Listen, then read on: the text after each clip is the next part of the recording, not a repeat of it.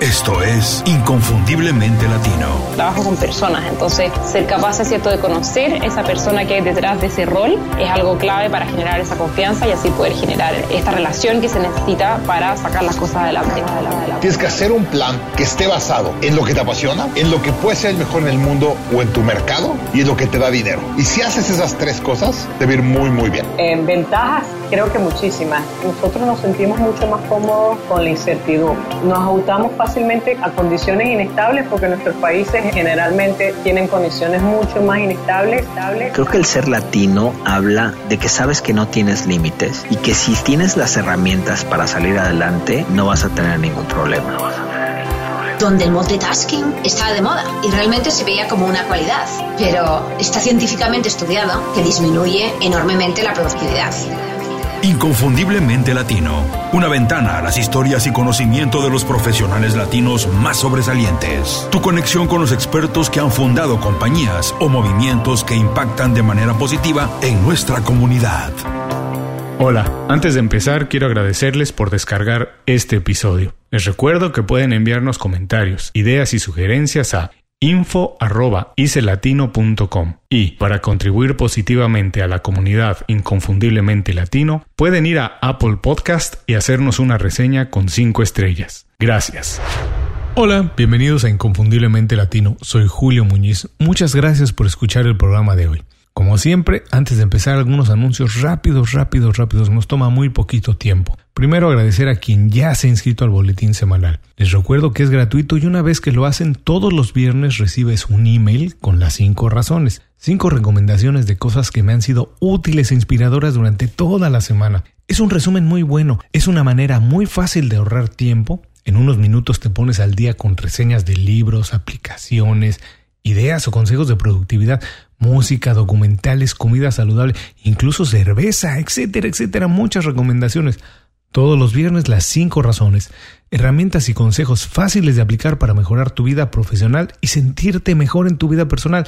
Es muy fácil, es sencillísimo. Ve a icelatino.com y suscríbete de manera gratuita a nuestro boletín. Y para que vean que sí los escucho y que leo absolutamente todos los mensajes haciendo caso de sus sugerencias, voy a hacer más programas con reseñas de libros. Es la parte que más ha gustado del boletín de las cinco razones, me lo comentan mucho. En el boletín no puedo dedicar mucho tiempo o espacio a las reseñas, así que en el programa pondré extenderme un poco más, detallar por qué recomiendo un libro o una lectura. Es algo que me gusta mucho leer y recomendar, así que Van a ver muy pronto muchos, muchos más programas con recomendaciones de lecturas. Hasta el día de hoy he tenido la oportunidad de entrevistar a más de 100 profesionales exitosos en muy distintos campos. Me siento muy afortunado de compartir tiempo con ellos y aprender de sus experiencias. Ninguna entrevista es igual a la otra. Los consejos, aun cuando se parecen, aun cuando son similares, tienen algo que los distingue, algo que los hace únicos. Seguramente parte de su éxito, parte de estas personas, es eso precisamente, ser diferentes. Y dentro de la diferencia, un tema que me apasiona mucho es el liderazgo. Todos tenemos una visión diferente de lo que significa, qué es un líder, cómo se ejerce el liderazgo. Todos los invitados son líderes. Todos tienen posiciones importantes en sus compañías, en sus industrias o en sus comunidades. Por eso podemos considerar que cada entrevista es una clase que nos permite seguir aprendiendo, formando, modificando o incrementando nuestra habilidad de ser líder. Hoy siento que entiendo mucho, mucho mejor el tema y estoy más preparado. Sin embargo, tengo que decir que la mejor lección de liderazgo no me ha pasado hasta ahora en una de las entrevistas, me pasó trabajando para MTV. No estamos aquí para hablar de MTV, pero sí para platicar lo que he aprendido trabajando para grandes compañías, entre otras cosas, lo que he aprendido de liderazgo. ¿Qué es? ¿Es lo mismo ser jefe que ser líder? ¿Todo el mundo puede ser líder? ¿El líder nace o se hace? De todo esto y más, hoy hablaré en el programa, así que empezamos. Soy muy malo para las fechas, la verdad es que nunca me acuerdo en qué año o qué día sucedió. No estoy seguro si fue 2003 o 2004. Estábamos en México produciendo Fashionista MTV. Era un evento en vivo que al mismo tiempo se grababa para hacer un programa de televisión. Era uno de esos proyectos que empiezan con una idea, alguien dice, ¿por qué no hacemos? Le empiezas a sumar, alguien más dice, ¿por qué no hacemos? ¿Por qué no le sumamos? Y empieza a crecer, crecer y crecer hasta convertirse en una cosa muy diferente. Mientras músicos tocaban en vivo, modelos, celebridades de TV y atletas famosos desfilaban en una pasarela. La verdad es que en ese momento la oficina de MTV era muy pequeña. Éramos un staff muy reducido que rápidamente se vio rebasado por las necesidades de lo que Fashionista MTV requería. Algunos compañeros de la oficina de Miami que tenían experiencia en ese tipo de producciones viajaron a la oficina de México para ayudarnos y supervisar la producción. Entre ellos iba uno de mis jefes, uno de entonces mis jefes, José Tillán, que era vicepresidente de programación y relaciones artísticas para Latinoamérica. Bueno, ese día pasaron mil cosas, pero al final el evento y programa fueron un éxito. Las situaciones que se presentaron se resolvieron en el momento y gracias a la ayuda que llegó de Miami, es decir, a todos los compañeros que llegaron. Ah, existe la percepción equivocada que en Corporate America, lo que se conoce como Corporate America, los jefes hacen poco o casi nada del trabajo. Ellos lo que hacen es supervisar y entregar reportes. Para hacer el trabajo, para trabajar, existe por debajo de ellos un equipo que hace todo. Bueno, yo no puedo hablar por todos los departamentos, solamente puedo platicar lo que yo viví. Y esa nunca fue mi experiencia, por lo menos en MTV, nunca fue la mía. Aquel día, José se montó al escenario y ayudó a mover instrumentos, manejar al staff técnico y prácticamente hacer el trabajo que no le correspondía, el trabajo del stage manager. De otra manera, de no ser porque José lo hizo, probablemente seguiríamos ahí intentando sacar adelante las cosas, intentando hacer un evento y un programa. Ese día José tomó el toro por los cuernos. Lejos de pegar gritos o señalar lo que faltaba, identificó rápidamente dónde era más efectivo y si en algún momento la sobrecarga de trabajo o poca experiencia nos podía paralizar, bueno, José iba resolviendo e inspirando a todos los demás a resolver y a redoblar esfuerzos. En ningún momento yo, que me reportaba José, me sentí intimidado o me sentí juzgado. Al contrario, sus acciones nos empoderaban, esta palabrita tan de moda, nos hacían sentir con más oportunidad, con más valor para resolver las cosas como se venían presentando. Esa fue mi experiencia en MTV. No tuve un jefe, tuve un líder en ese momento, lo vi, lo vi trabajar así y lo vi liderar un proyecto. Muchas personas consideran que jefe es sinónimo de líder. Bueno, mucho tiempo se consideró que esto era así, pero hoy sabemos que distan mucho de serlo. A diferencia de ser jefe, el liderazgo no es un deber que se adquiere por la posición o título que tienes, no viene pegado con ser vicepresidente o ser director. He visto incluso a muchos vicepresidentes o directores generales comportarse como gerentes, es decir, no importa tu jerarquía en el organigrama o en tu compañía, la diferencia la marcan únicamente las acciones que tomas. Por eso hoy podemos decir que las 10 principales diferencias entre un jefe y un líder son 1. Los jefes establecen objetivos, pero los líderes establecen la visión para alcanzarlos. No se trata únicamente de tener una visión, se trata de asumir la responsabilidad, un líder tiene la responsabilidad de hacer que la visión sea una realidad. Los líderes tienen una visión más amplia que la mayoría de las personas y siempre hacen todo lo posible para que todo el equipo forme parte importante del proyecto. 2. Los jefes piensan a corto plazo, pero al contrario los líderes siempre piensan a largo plazo.